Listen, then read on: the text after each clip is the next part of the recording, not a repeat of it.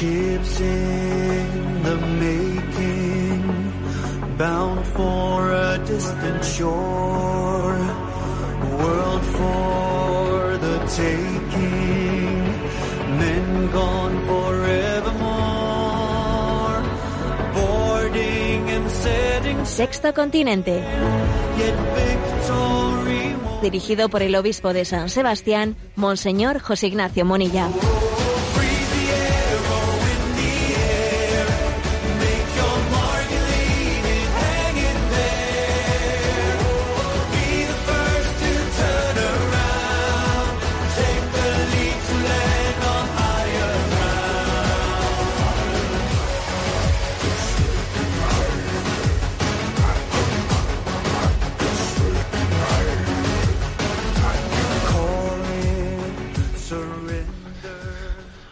Cordial saludo a todos los oyentes de Radio María. Un día más, con la gracia del Señor, nos disponemos a realizar este programa llamado Sexto Continente, que lunes y viernes de 8 a 9 de la mañana realizamos en directo en Radio María España, una hora antes en las Islas Canarias. Eh, Estamos concluyendo, estamos en los últimos días del tiempo de Navidad. El domingo, y así concluye este tiempo litúrgico, celebramos el bautismo de Jesús en el río Jordán. Y claro, sorprende, sorprende que concluya el tiempo de Navidad habiendo ya presentándose Jesús como adulto. Ya con sus 30 años, calculamos que tendría unos 30 años cuando Jesús comienza su vida pública y es bautizado en el río Jordán. Nos llama la atención, ¿no? Eh, bueno, eh, cómo se da ese gran salto. Claro, ese gran salto tiene varias razones, ¿no? Una razón más inmediata que es que sabemos que los evangelios sobre la vida oculta de Jesús, esa vida oculta de Nazaret, nos cuentan, nos cuentan poco. Pero ojo, no es una carencia de revelación, ¿eh? No es que allí es que la revelación tiene pues un hueco. No, no es una carencia de revelación. En ese contarnos poco también forma parte de la revelación de Dios. Porque ese silencio elocuente de la vida oculta de Jesús nos está hablando. Nos está diciendo muchas cosas ese silen- silencio elocuente. Forma parte de la revelación. Y en segundo lugar, hay otra razón. Y es que concluye el tiempo de Navidad con el bautismo en el que eh, se inaugura también, se nos ofrece ese, los sacramentos como conducto para recibir la vida de Jesucristo. Entonces os propongo, os propongo esta frase que, me parece que es la conclusión perfecta del tiempo de Navidad. De muy pocas palabras, así estilo agustiniano. No digo que sea de San Agustín, pero que es de ese estilo agustiniano intuitivo que dice mucho en poco. Creo que es, que es eh, eh, una expresión que nos puede concentrar el tesoro de la Navidad concluida en el bautismo en el río Jordán. Y es la siguiente. Él nació para que tú renacieras.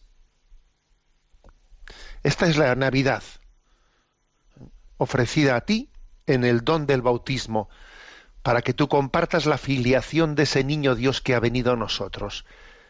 Él vino a nosotros para que nosotros pudiésemos compartir su filiación divina. Somos hijos en el Hijo. Somos hijos de Dios en Jesús. Lo repito una y mil veces. Él nació para que tú renacieras. Él nació para que yo renaciera. Él nació para que nosotros renaciéramos. Bueno, pues esta es, la, Navidad, ni más ni menos. Fijaros bien, ni más ni menos. Y le damos gracias a Dios por haberla podido celebrar un año más y nos disponemos ahora a vivir todo el año de este don de la encarnación y de este don del nacimiento de Jesús. No ha sido meramente un recuerdo que hemos, hemos añorado nostálgicamente, eh, recuerdos del pasado. No, no, no, no. El tiempo de Navidad es, es el don de Jesucristo para que durante todo el año ya vivamos de Él. Él nació para que tú renacieras. Bueno, pues esto Continente es un programa que tiene también una interacción con los usuarios de redes sociales, en los que tienen cuenta en Instagram o en Twitter, podrán encontrarnos con la, mismo, la misma cuenta, que es arroba obispo Munilla. Los que tienen eh, muro, los que tienen su cuenta en Facebook, nos encontrarán con mi nombre personal de José Ignacio Munilla. Y para quien quiera, pues, un poco ahí, digamos, hurgar entre otros recursos, etcétera, pues eh, puede encontrar en la página web, en la página multimedia, en ticonfio.org, Allí encuentra el enlaces, está, la verdad es que es un servicio que hacen un grupo de voluntarios fenomenales, pues ahí está a vuestra disposición otros muchos recursos que se han ido generando.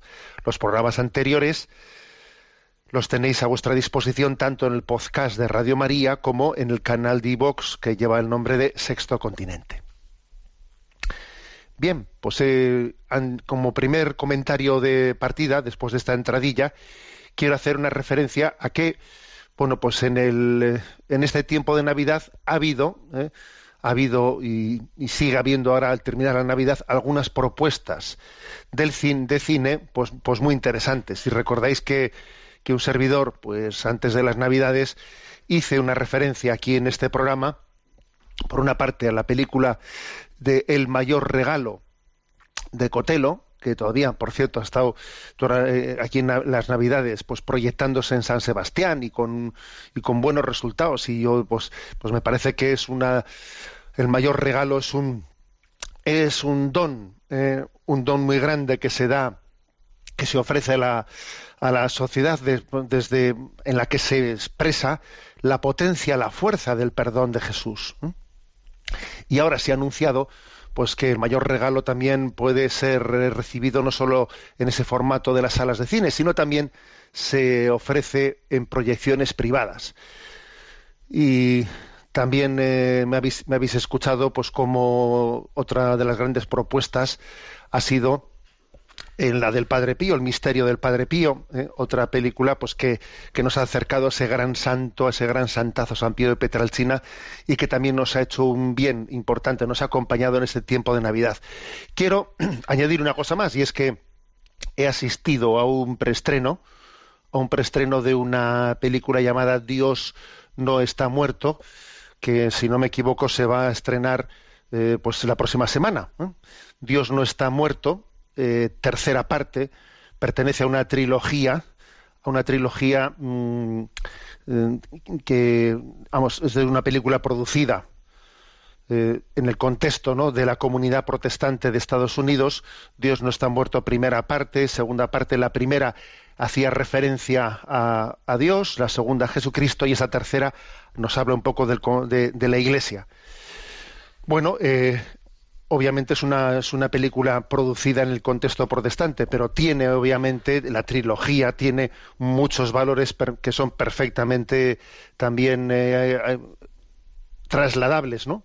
trasladables a bueno pues a nuestra a nuestra vida a nuestra vida en la comunidad en la comunidad católica decir que esta película que ahora se estrena Dios no está muerto la tercera parte sobre todo lo que lo que plantea es el conflicto con el laicismo con el laicismo actual no y en las relaciones eh, Estado Iglesia y en esas relaciones de un de un laicismo agresivo que que pretende expulsar a la Iglesia del campus universitario, etcétera. ¿eh? O sea que como veis en el mundo protestante viven problemas y situaciones pues muy muy parecidas a las que podemos vivir nosotros, ¿no? Porque el laicismo no, no es algo que tenga lugar únicamente en el campo en una en una confesión cristiana y en otra no, obvia- obviamente, ¿no? Se plantea ese contexto. Hay una iglesia eh, en un campus universitario, el templo lleva 150 años, estaba allí antes de que llegase la universidad y ahora hay una presión tremenda. Eh, pues la, claro, la, la película plantea un, tema complejo por el cual al final eh, pues se quiere se decreta la, la expulsión de la iglesia de aquel campus universitario y entonces cuál es la postura la postura cristiana frente frente a esa expulsión pues eh, claro por una parte el pastor se resiste con toda su fuerza eh, se resiste pues eh, organiza un movimiento ¿no? de resistencia en el que se, se proclama Dios no está muerto, Dios, Dios vive, Por otra parte, hay otra, otro movimiento laicista fuera de la iglesia de la universidad, fuera, fuera de la religión, etcétera. Se plantea ese gran, ese gran conflicto. Eh, los laicistas usan trucos sucios para intentar expulsar a la, a, a la iglesia de, de la universidad. Y entonces se plantea dentro de la película algo, algo interesante, ¿no? Y es que, eh, claro, la película creo que el valor que tiene, el valor que tiene es que quiere mostrar que, que a veces el Señor nos puede llegar a pedir un sacrificio interior, un sacrificio de sacrificarnos a nosotros mismos por el bien del conjunto. ¿eh? Y se da la circunstancia, bueno, la película tiene algo de idílica al final, en, el en la que el pastor sacrifica, ¿eh? sacrifica el que la iglesia se quede donde había estado los 150 años, que se cambie de lugar, pero a cambio de eso el, mundo laicista, así, digamos, se, se, se, apacigua o se reconvierte o llega a reconocer el bien del cristianismo, ¿no? Al haber visto, eh, digamos, el sacrificio humilde del pastor que es capaz de, mostrar cómo él no está para servirse a sí mismo, sino para servir a Jesucristo, ¿no? Que no es verdad que la Iglesia se sirva a sí misma, sino que sirve a Jesucristo. Bueno, la tesis de la película es bonita, lo que pasa es que todos somos conscientes de que, de que bueno, pues de que el laicismo no se contenta porque no se, no se llega a apaciguar ¿eh? porque alguien muestre su humildad de que es capaz de, sacrificarse a sí mismo y moverse del lugar. O sea, no por eso el, laicismo se va a convertir. ¿eh? O sea, en ese sentido, la película tiene una tesis un tanto ingenua, ¿eh? ingenua. Pero, pero es verdad que plantea algo, algo que es clave, y es que la iglesia, la, la imagen de la iglesia no es tanto la de un ancla de la estabilidad. ¿eh? Pablo Ginés, en Religión en Libertad, ayer hacía pues una sinopsis de la película que creo que era muy acertada y decía, claro, a ver, ¿cuál es la imagen de la Iglesia? No es la de una ancla de estabilidad, sino que es la de una barca que navega en la mar, en medio del mar, ¿no? Y esa barca que navega en medio, del mar salva a mucha gente, pero también es verdad que esa barca que navega, navega en el mar, rema mar adentro, también pues eso, pues, eh, pues nos puede, a veces en esa navegación nos mareamos, porque la barca se mueve mucho. Y al mismo tiempo que navegamos y salvamos a la gente, ¿no? Pues también vivimos eh, momentos de apuro y vivimos mareados, ¿no? Y la iglesia, esta es una imagen bonita, porque la iglesia, digamos, está para servir, para servir a, al pueblo de Dios, para servir a Dios y no para servirse a sí misma, ¿no? Lo que decía San Pablo VI, la Iglesia existe para, para evangelizar. ¿eh? O sea, yo creo que esta es la tesis bonita de la película, yo la, recomiendo, aunque como digo, pues puede tener algo de ingenuo en la tesis final, porque obviamente es que al final, digamos, el, el laicismo no nace, digamos, de, de la confusión de algunas personas, de su propia confusión, sino nace obviamente de estrategias de estrategias mucho más organizadas que no van a ceder hasta conseguir lo que, lo que buscan, ¿no? Bueno, pero obviamente el Señor asiste a su iglesia y nos acompaña en ella. Bueno, pues por lo tanto, eh, que, el, que, es curioso que, que, últimamente se está prodigando la oferta en el mundo, en el mundo cinematográfico. Le escuché a Juan Orellana, que como sabéis es un, pues un especialista en el tema en, en, pues en, del mundo del cine, decir cómo últimamente eh, la tecnología está ayudando, las nuevas tecnologías están ayudando mucho a la proliferación del cine religioso. ¿Cómo es esto? Pues mira, la explicación es la siguiente. En los últimos mm, años se están estrenando más películas religiosas que nunca, que nunca se habían estrenado. Jamás se habían estrenado tantas películas religiosas como en, en el momento actual. ¿Cuál es la razón? La razón es que las nuevas tecnologías hacen que el coste de producción de una película de, cierta calidad, o sea, de, de, de, aceptable, ¿no? Eh, digamos, en su calidad técnica, sea un coste muy inferior al que era anteriormente. ¿Eh?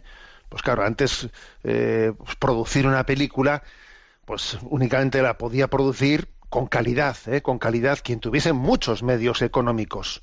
Pero ahora es que las tecnologías permiten que haya cámaras muy sencillas.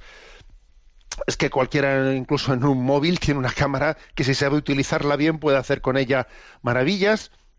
O sea, hoy en día se puede producir una película por mucho menos dinero. Eso hace que el cine religioso tenga una gran oportunidad.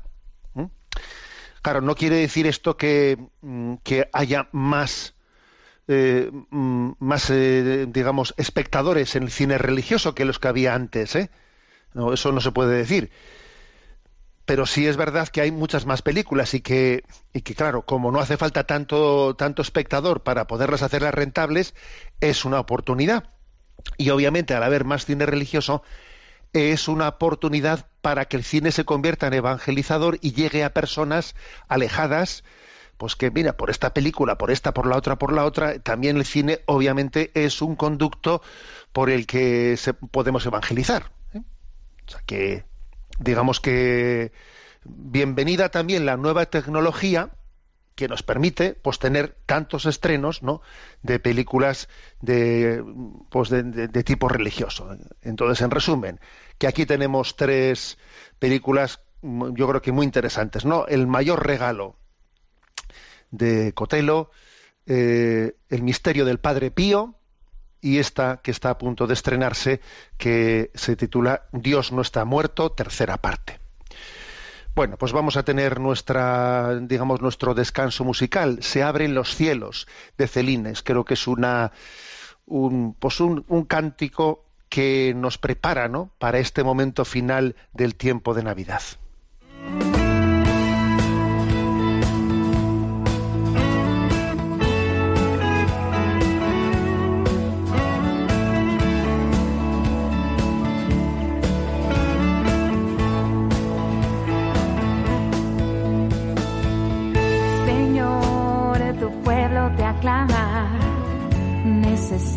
De ti.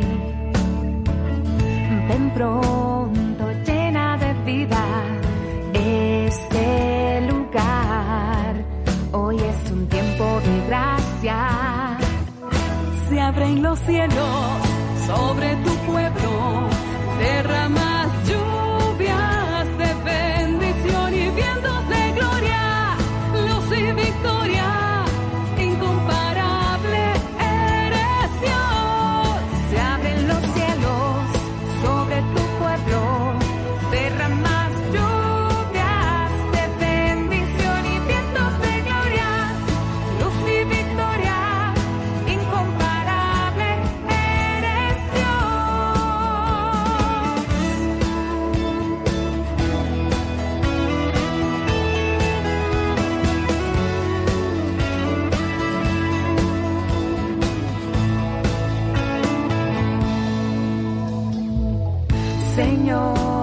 tu pueblo te aclama, necesita de ti.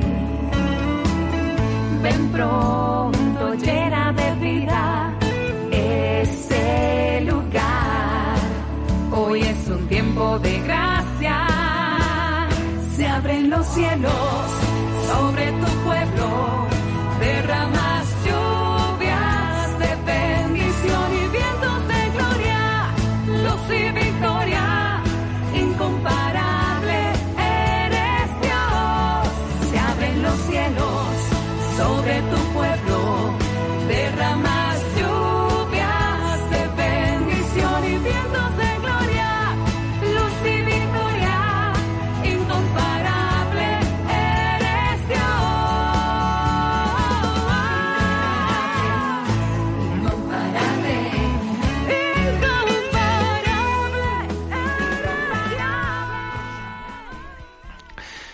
Vamos en nuestro programa de Sexto Continente a desarrollar una más, vamos desgranándolas una a una en los últimos programas que vamos realizando sobre la presentación de las virtudes humanas, la educación en las virtudes humanas. Me parece que es la número 16 la, que hoy pre presentamos, que es la de la obediencia. Y recuerdo que quien quiera pues poder acceder directamente a la presentación de una por una de estas eh, de esta explicación sobre la educación en las virtudes humanas, pues las tiene en la página en ticonfío, en ticonfío.org, en el apartado donde pone píldoras. Ahí están extraídas una por una estas explicaciones. Bueno, pues la educación de la obediencia. La obediencia supone una aceptación, pero aceptación, ojo, no como me lo, o sea, trágatelo, no, asumiendo como una decisión propia, eh, pues eh, la decisión de quien tiene y ejerce la autoridad. Eso es la obediencia, ¿eh? una aceptación, pero asumiéndola como, o sea, la asumo, no, no lo trago, no, sino lo asumo. La decisión de quien tiene y ejerce la autoridad. Obviamente con tal de que no se oponga a la justicia, ¿eh? y además que- y además que sea realizado como con prontitud actuando con empeño ¿eh? interpretando fielmente no Y no de una manera ciega sino fielmente la, la voluntad del que manda bueno eh, esto en cuanto a, de- a definición ¿eh? como punto de partida es interesante ver una cosa, que es que así como hay virtudes que están de moda, que son bien vistas, otras están mal vistas. Y, así como decíamos la vez pasada, que la virtud de la justicia está bien vista, es muy valorada, pues nuestra, nuestra sociedad reivindica justicia, justicia. Bueno, pues la verdad es que no, yo no creo que hayamos escuchado muchas veces obediencia, obediencia, obediencia. Eso, alguien ha visto alguna vez una pancarta, ¿no? Una reivindicación, una manifestación que ponga obediencia, obediencia. Nadie reivindica obediencia. ¿eh? La justicia sí se reivindica, pero la obediencia no. Entonces, claro, eh, ¿qué ocurre? Pues que eh, esto es importante tenerlo en cuenta. ¿eh? Porque, ¿Por qué es antipática la obediencia? Bueno, porque ha sido, ha sido presentada, ha sido considerada pues como algo que es contrapuesto a nuestra libertad, eh, como si la obediencia fuese contraria a nuestra iniciativa, a nuestra creatividad, como que la obediencia es algo que termina sacrificando tu personalidad, eh, pues supone ser dominado incómodamente por otro, o sea, esta es, o sea, tiene, tiene un, una imagen, un perfil muy, muy antipático, lo de la obediencia. Y sin embargo, fijaros, sin obediencia no, no hay justicia. Y sin embargo, la justicia, ¿eh? la justicia es súper popular y la obediencia es impopular a tope. Pues es que sin obediencia no hay justicia. ¿eh? Pero claro, ¿eh? pues mm, ¿qué ocurre? Hay que rescatar a la obediencia de esa, de esa imagen falsa. Hay que rescatarla. Porque la obediencia hay que entenderla como una virtud, virtud. Por lo tanto, no es una sumisión ciega al modo de un esclavo. ¿Mm? Eh, eh, incluso, por ejemplo, ¿no? Pues eh, hay que decir que si alguien obedeciese al modo del esclavo, eso no sería virtuoso, eso no es, eso no es obediencia virtuosa, eso es otra cosa. O por ejemplo, si alguien obedeciese eh, porque me es muy simpática esta persona y entonces obedezco pues porque estoy buscando no Eh, ganarme su simpatía y, y ganarme eso tampoco es obediencia es que la obediencia hay que entenderla hay que distinguir lo que es una falsa obediencia de lo que es una de lo que es una obediencia en cuanto a virtud ¿eh? Pongo, he puesto este ejemplo, ¿no? Imagínate a alguien que sea que por complacencia, por complacerle al otro, por tal, pues porque quiero ganarme su simpatía, estoy exteriormente haciendo lo que me manda. Eso no es virtud de la obediencia. ¿Mm? Luego también, para que la obediencia no sea antipática, hay que, hay que explicarla bien. Por eso hemos dicho que en la, en la definición de partida, que la virtud de la obediencia acepta, pero asumiendo como decisión propia, ¿no? La decisión de quien tiene y ejerce la autoridad. Y además la, la, abraza y, la realiza con prontitud, ¿eh? queriendo interpretar fielmente, ¿no?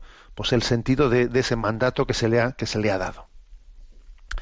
Entonces, mm, ¿Por qué la, la obediencia es tan antipática? Bueno, pues porque en el fondo hay un problema de fondo y es que quizás el problema no está tanto con la obediencia, está que no, porque aunque nuestra sociedad tiene un problema con el reconocimiento de la autoridad.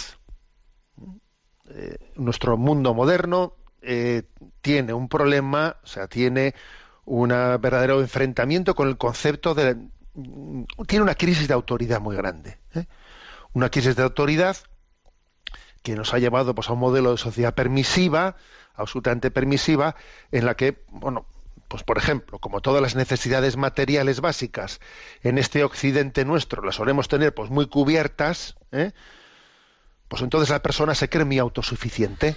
Y cuando tú te crees muy autosuficiente, entonces la, autoridad no la necesitas. Ya soy yo autoridad para mí mismo. No necesito que veo que mis necesidades están cubiertas, no necesito ayuda de nadie. Y de ahí, claro, hay un riesgo muy grande a la autosuficiencia. A eso añádese pues que, el pensamiento dominante entre nosotros es de tipo relativista, no se cree en la verdad. ¿eh? Y claro, el, no creer en una verdad objetiva es otra razón más para rechazar la autoridad. ¿eh? La autoridad se suele justificar por la existencia de una verdad también objetiva que se tutela, ¿no? Pues el relativismo también rechaza la autoridad. Y si a esto le añades, pues que hay un gran también impera entre nosotros un hedonismo, un hedonismo de buscar el placer inmediato como objetivo de nuestra vida, etcétera. Pues si el hedonismo eh, pues es el santo y seña de nuestra sociedad, pues la autoridad está de sobra, porque quien es- en esta vida quiere el placer, eh, el placer inmediato, pues, no necesita de autoridad ninguna, que le cuarte en ello. ¿eh? O sea que, que, que, digámoslo, si, si la obediencia es tan antipática, puede, lógicamente habrá muchos motivos ¿no? de- detrás de esa antipatía. El, motivo último en el fondo es el pecado original, ¿eh? El motivo de raíz, el último es el pecado original, de por qué la obediencia es así de anti- resulta así de antipática. Pero bueno, pero digamos que claro, como existe una crisis de autoridad muy grande, claro, pues con esa crisis de autoridad la obediencia pues está muy mal vista. Bueno, pero vayamos a intentar cómo explicar bien esta virtud. ¿Qué motivos hay para ser obedientes? Hay que distinguir los motivos de fondo, los motivos de fondo y los motivos parciales, ¿eh? los motivos parciales con los que, digamos, qué tipo de explicación concreta se le da a un niño, ¿eh? se le da a un adolescente para, irle introduciendo en la obediencia. Porque claro, no le vas a dar al niño toda, digamos, la fundamentación filosófica teológica sobre la obediencia. Bueno, ahora, nosotros sí que conviene que la tengamos, ¿eh? O sea, es, importante que la tengamos. Tenemos que entender que esta virtud también cristiana de la obediencia pues, está fundamentada en reconocer a la autoridad legítima como representante también de la autoridad de Dios. ¿eh? Obedecer a la autoridad legítima es tanto como obedecer a Dios. ¿eh? Eso la Sagrada Escritura lo dice con, claridad. ¿eh? Y este es el motivo superior ¿eh? para la obediencia. El motivo es la certeza de que mediante la obediencia hacemos un acto también de obediencia a Dios. Y que el que obedece no se equivoca. Que, puede, que el que manda puede equivocarse, pero que el que obedece, la medida en que, en que lo haga, pues con, por esa fidelidad a su conciencia, no, no se equivocará, sino que obedecerá a Dios, ¿eh? obedeciendo a quien tiene la autoridad legítima. Bueno, mm, y por lo tanto, además, creemos que siendo esto así, esto, esto así, es el tema de fondo, ¿eh? nosotros en los padres vemos también la autoridad de Dios y en las autoridades legítimamente constituidas vemos también ¿eh? una participación de la autoridad de Dios y en los profesores, etcétera. O sea, esta es la razón última, o sea, una razón en la que Dios, que es soberano, eh, cuando nos da una responsabilidad, pues al padre, al sacerdote, al obispo, al, al gobernante, al bueno, pues al profesor, eh, les está haciendo partícipes de la soberanía divina. A esto todavía, digamos, a la hora de buscar razones de fondo, todavía nos- me atrevería a añadir algo más, y es que la obediencia es también fuente de verdadera libertad, porque tenemos un riesgo de estar esclavizados por el apego a la propia voluntad. Sí, existe un riesgo de apego a, a lo mío, a mi yo, a siempre lo mío, salirme siempre con la mía, salirme siempre con la mía. Eso es un riesgo.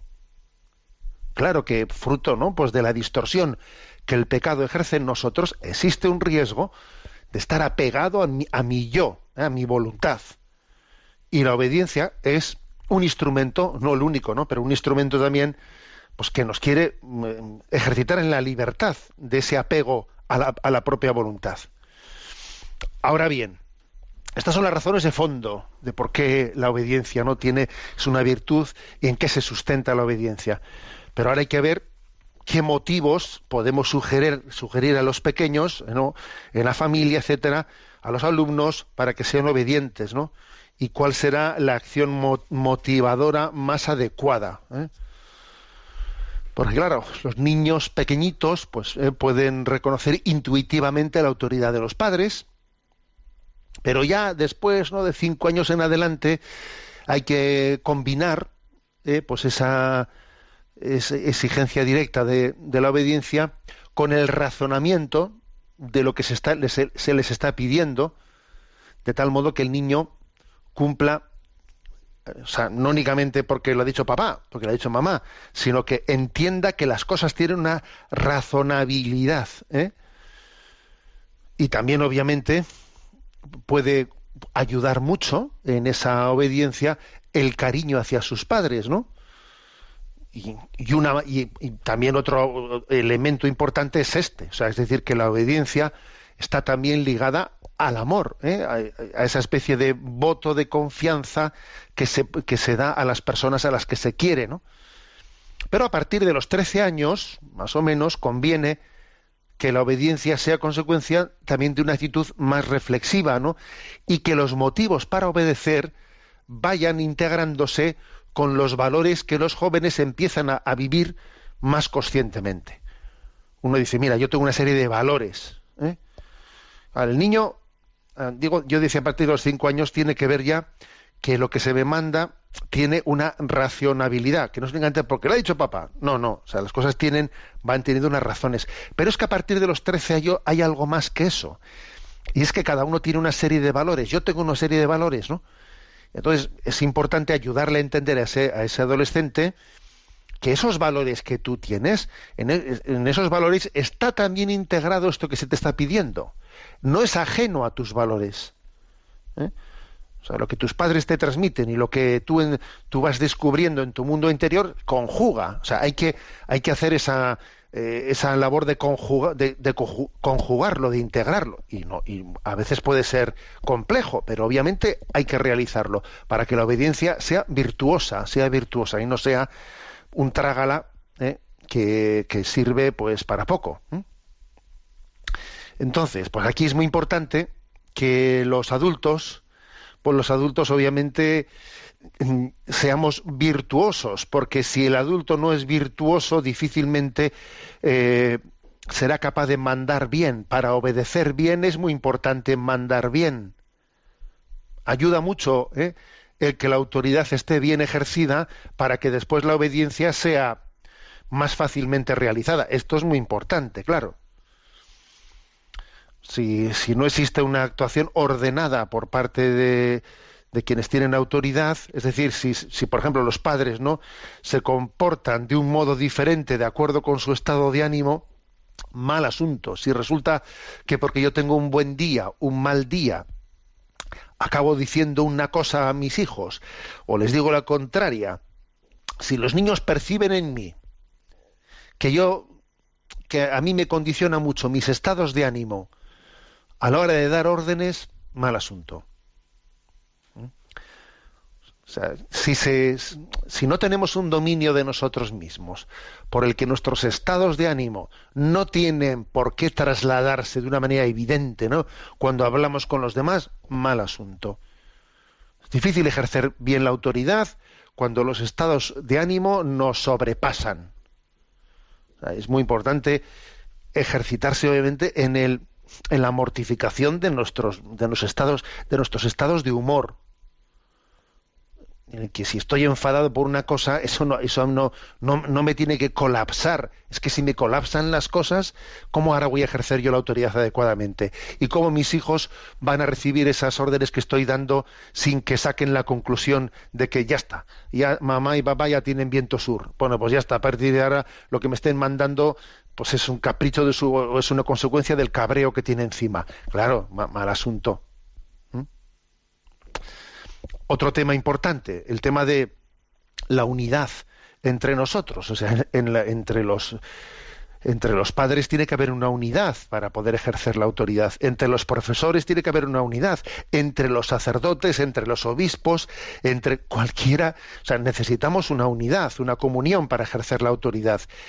Se hiere gravemente a la obediencia cuando no hay la debida comunión, unidad entre entre quienes tienen autoridad. Se hiere gravemente la obediencia. Claro, coge el hijo y dice, mamá dice A, ¿eh? papá dice B. eh, el colegio este profesor tira para acá, el otro tira para allá. el otro- A río revuelto, ganancia de pescadores. ¿eh? ¿Eh? Entonces ya, bueno, esa es otra, ¿no? Y también es también otro tema importante es, a ver, pues el, ejercicio prudente, el ejercicio prudente de esa autoridad por parte de, de los adultos. No debemos gastar esfuerzos innecesariamente pues, eh, en cuestiones que son superfluas o poco importantes. Oye, gastar, cuando vas a pedir algo por obediencia, ¿eh?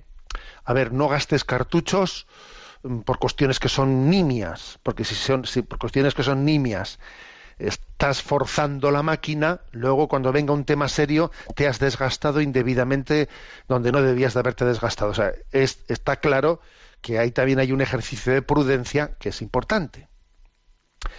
También es muy importante el hecho de que nuestra forma de, de ejercer la, la autoridad no nos, no nos interese meramente la materialidad ¿eh? de una obediencia ciega, que sea autómata y que no me importa que no lo haya asumido conscientemente, sino que a mí lo que me importa es que lo haya hecho.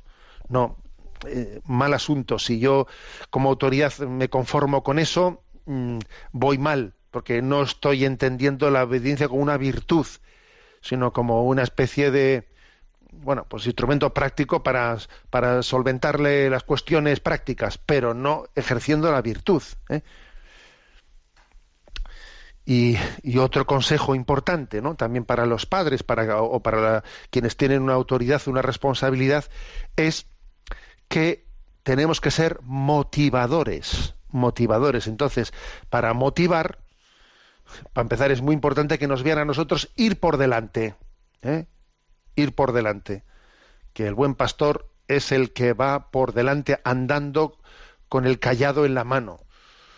No es como el gau- gaucho que va montado a caballo por detrás y con un látigo mo- moviendo el rebaño para que se mueva por delante. No, el buen pastor es el que va por delante andando con el callado en la mano y pidiendo que los demás le sigan. ¿Mm? Que hay una diferencia de imagen bastante fuerte, ¿no? Eso por una parte. Y, y, y a la hora de ser motivadores, a la hora de ser motivadores, también es importante valorar, las, valorar y percibir los esfuerzos y los logros que, que hagan eh, pues nuestros hijos, nuestros alumnos, aquellos que se nos han encomendado, valorar los esfuerzos que han hecho. Los hijos, por poner un ejemplo, los hijos tienen más interés en obedecer cuando perciben que valoramos sus esfuerzos, claro. Valorar los esfuerzos es importante. Bueno, estos son como pequeños consejos de cómo ejercer bien esa, esa autoridad, ¿no? Y termino con una referencia, bueno, un poco de nuestros días, de nuestro tiempo, que seguro que hemos oído hablar mucho de los influencers, ¿no? Los influencers, eso de que está de moda decir, ¿no? Pues personas que pueden tener cierta influencia, ¿no? O cierto, hay- hayan podido alcanzar cierto liderazgo por aquí o por allá. Bueno, ¿qué es esto de los influencers? A ver, existe, hay que saber distinguir entre personas que tienen, tienen autoridad y que la ejercen. Personas que tienen una autoridad pero que no la ejercen. Y personas también que sin autoridad conferida tienen gran capacidad de influencia. Que yo creo que estos son lo que se, entiende hoy en día por influencers, ¿no? Lo, lo- lo correcto es que alguien tenga autoridad y que ejerza la influencia, pero que alguien tenga autoridad y no la ejerza, mal asunto. Y que alguien sin tener autoridad ¿eh? tenga capacidad de influencia, esto es algo que puede ser positivo o puede ser peligroso. Puede ser positivo porque es verdad que Dios también suscita liderazgos, suscita carismas en los que, pueden, pueden y deben ¿no? de, de influir positivamente ¿no? en la sociedad, pero también a veces hay determinados ¿no? liderazgos pues que, tienen una capacidad de influencia que de repente ve, ve, pues una familia ve que mi hijo mm, en- en- le, vamos está más determinado pues por un influencer que ni tenemos ni idea de quién es este que es alguien que termina mm, eh, moviendo moviendo a nuestros hijos pues estrellas no estrellas líder pues, y, acaba configurando más pues sus, sus valores y sus horizontes que quien verdaderamente tenía autoridad sobre ellos, ¿no? En lo que a los influencers se refiere, a esa especie de liderazgos que se crean en redes sociales y otros lugares, lo que hay que hacer es discernir, ¿eh?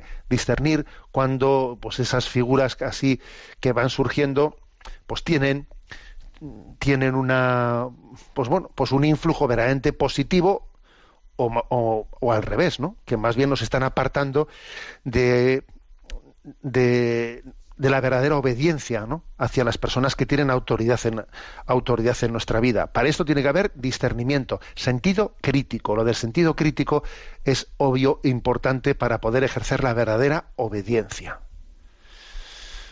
Bueno, pues hasta aquí esta explicación de la, de la, sobre la educación de la obediencia.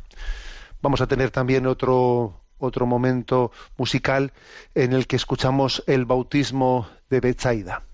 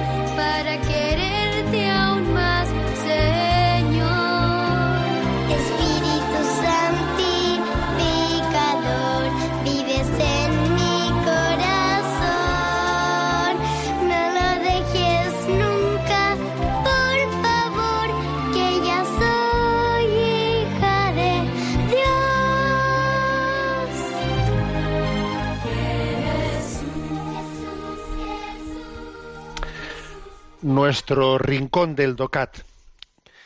Hoy nos toca el punto 105. ¿Qué valores son importantes para la doctrina social? Y responde, tres son aquí los valores esenciales. La verdad, la libertad y la justicia. Pero para que la convivencia social funcione de verdad, son necesarias también la caridad y la misericordia.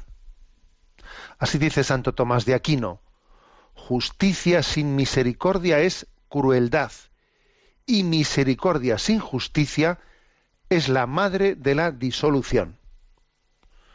Bueno, como veis, un punto muy cortito, el 105, en el que presenta tres valores esenciales para la doctrina social, verdad, libertad y justicia. Como en los siguientes números los va a ir desgranando, pues no me voy a ahora detener en hablar de estos tres, verdad, libertad y justicia, porque van a ser desarrollados en los próximos números. Me detengo más en la segunda parte de lo que dice. ¿eh? Dice que, que aunque estos tres son en los tres pilares, verdad, libertad, justicia de la doctrina social, que es muy importante tener en cuenta que para que la convivencia social funcione, también son necesarias la caridad y la misericordia. ¿Mm? O sea, es, es un subrayado importante, ¿eh? importante, y aquí viene una frase de Santo Tomás de Aquino de esas lapidarias. Dice, justicia sin misericordia es crueldad. ¿Mm? También ahí hay un, re- eh, un adagio, un adagio, digamos, en el mundo jurista que dice máxima justicia, máxima injusticia. ¿Eh? Curioso ese adagio latino, ¿eh? Es un adagio. En la máxima justicia puede ser la máxima injusticia. ¿A qué se refiere?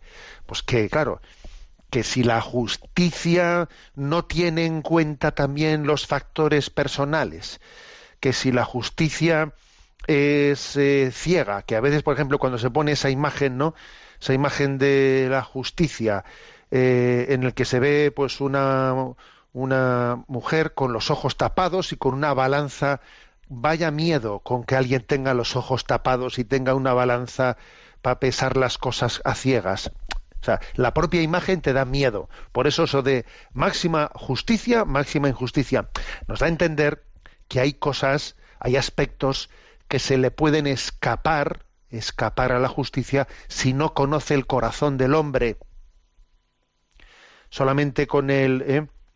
El juicio de los hechos externos sin, con- sin el conocimiento interno del hombre, qué peligro. Por eso dice Santo Tomás de Aquino, justicia sin misericordia es crueldad. Y luego añade, y misericordia sin justicia es la madre de la disolución. Claro, misericordia sin justicia, nosotros diríamos, es cachondeo. Es cachondeo, ¿eh? Claro, si vamos, invoca, que esto, ojo, eh, que esto está muy de moda. Esto está muy de moda entre nosotros. Pues invocar la misericordia para saltarse la justicia. Invocar la, la- la misericordia, pues para decir, bueno, pues si, si Dios es bueno, si todo el mundo es bueno, ¿eh? a ver, eso es una, una perversión de la misericordia, invocarlo así, como para no exigir la justicia, ¿no? Luego, como siempre me habéis escuchado, que es una cosa que yo último me doy cuenta que en los últimos años estoy repitiendo mucho, porque me parece que es una clave de los signos de los tiempos. Creo que el pecado, la herejía de nuestro tiempo consiste en contraponer verdad y caridad, justicia y misericordia. Creo que es la herejía, cada tiempo tiene su riesgo, tiene su herejía del momento. Y en mi opinión la herejía del momento presente es esta, la contraposición en vez de integración ¿eh? de verdad y caridad, de justicia y de misericordia. Y tienen que ser integradas, no pueden ser contrapuestas. Porque en Dios todo se integra, en Dios todo es uno. Somos nosotros los que tendemos a disociar las cosas. En Dios, la verdad eh, eh, y la caridad son dos aspectos de una misma realidad, son las dos caras de la misma moneda. En nosotros, sin embargo, nos armamos eh, un lío, tendemos a disociarlas. No, este es justo, no, este es que este no, este, este, este es caritativo. Pero a ver, Jesús es la verdad y Jesús es la caridad. Bueno, entonces eh, este es, yo creo que es un tema clave, ¿no? Eh, hay un texto así del Papa Francisco eh, que merece la pena ser subrayado de estos que en los en el propio DOCAT que estamos comentando se nos ofrecen algunos mm, alguna especie de citas citas que iluminan lo que aquí se ha explicado. El Papa Francisco dice una, un poco de misericordia hace al mundo menos frío y más justo. Claro. O sea, la misericordia hace también que la justicia sea más justa, más justa. ¿eh? Y hay otro texto de Mahatma Gandhi que dice, cuando me entran dudas, recuerdo que a lo largo de la historia el camino de la verdad y del amor se han impuesto siempre. Hubo tiranos y asesinos e incluso durante un tiempo parecieron invencibles, pero al final terminaron cayendo todos. Recuérdalo siempre. Es que al final la verdad y el amor, los dos, los dos inseparablemente, acaban triunfando. Pero claro, eh, acaban triunfando no sino después también de muchos de muchas pruebas y de y de muchos ¿eh? y, de, y de mucha cruz o sea al final triunfa triunfa el bien pero hay que estar dispuesto a ese tránsito a ese tránsito también del desierto bueno eh, aunque nos quede poco tiempo vamos a, a también atenderlas a los oyentes. Sabéis que hay un correo electrónico que es sextocontinente arroba radiomaria.es al que podéis hacer llegar vuestras preguntas y a Mónica que está pues en la emisora le vamos a decir que nos las vaya presentando. Buenos días, Mónica. Muy buenos días, monseñor. Nos comenta Nieves. Buena, buenas, señor, monseñor. Soy una oyente del programa y quería compartir un pensamiento que me venía repetidas veces a la mente cuando estaba en estado y me colocaba en la fila para ir a recibir la Eucaristía. Me venía a la mente que éramos los dos, mi hijo y yo, los que íbamos a recibir a Jesús, y que si perdía a mi hijo en el embarazo, de algún modo Jesús ya lo iba a reconocer. Gracias a Dios mis hijos gozan de buena salud a día de hoy. Le agra- agradezco mucho su labor. Paz y bien. Bueno, pues la verdad es que me ha llamado la atención cuando he visto este correo de Nieves, porque creo que es un correo escrito desde el instinto materno, que a mí, por ejemplo, no se me hubiese ocurrido, ¿no? No se me hubiese ocurrido ver lo que supone para una madre que está embarazada recibir la comunión y darse cuenta que en ese momento quien ha recibido la comunión, quien ha recibido a Jesús, no solo es ella, sino que su hijo está en ella. ¿Eh? está, está en ella. Luego dice, bueno, aquí la comunión la hemos recibido los dos.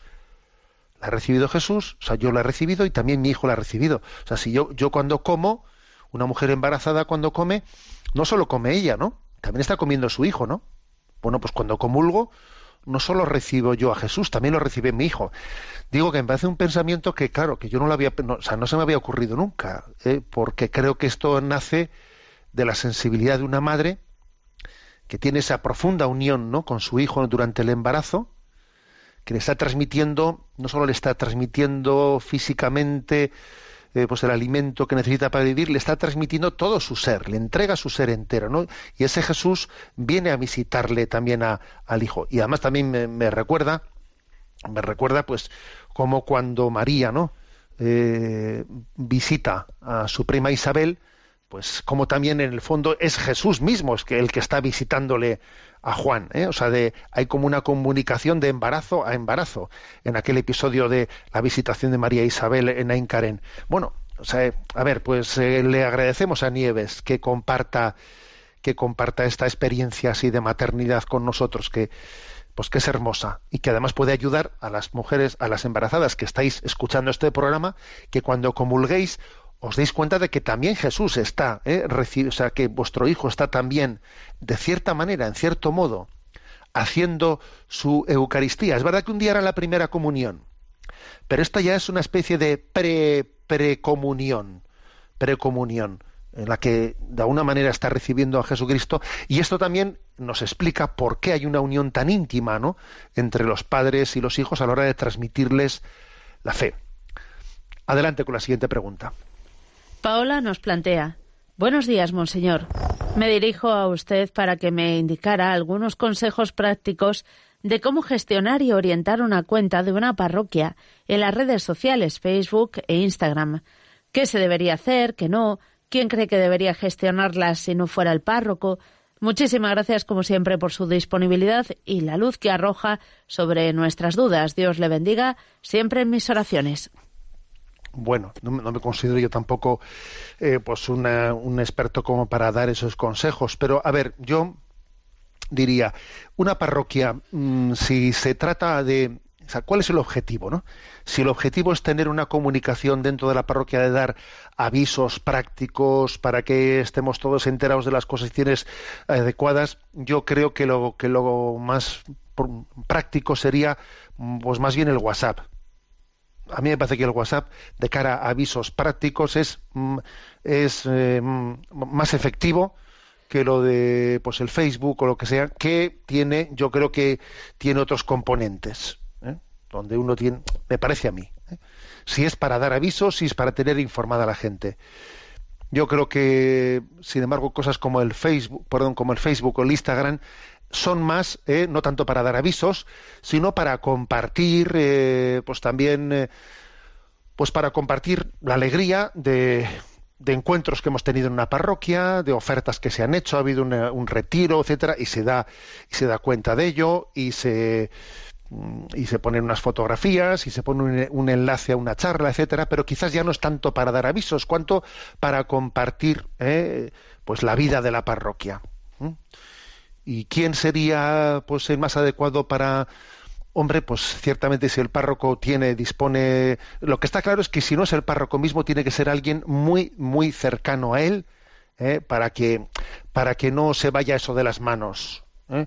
Alguien muy cercano a él que tenga la capacidad de eh, pues de que se, si es la cuenta de la parroquia tiene que ser institucional y no puede ser que alguien, pues por su, eh, su sensibilidad un poco particular, esté mm, condicionando demasiado eso. Cuando representamos a una parroquia hay que tener mucho cuidado en que haya una sensibilidad de una persona que una cuenta de redes sociales la esté un poco eh, pues condicionando. ¿eh? Tiene que ser el propio párroco o una, una persona, pues el secretario del consejo parroquial, por ejemplo, el secretario del consejo parroquial, alguien que sea cercano o alguien que tenga ese carisma de comunicación dentro de la parroquia, pero que sea cercano y, que, y que con- consulte las cosas antes de publicarlas. Tenemos el tiempo cumplido. La bendición de Dios Todopoderoso, Padre, Hijo y Espíritu Santo, descienda sobre vosotros. Alabado sea Jesucristo.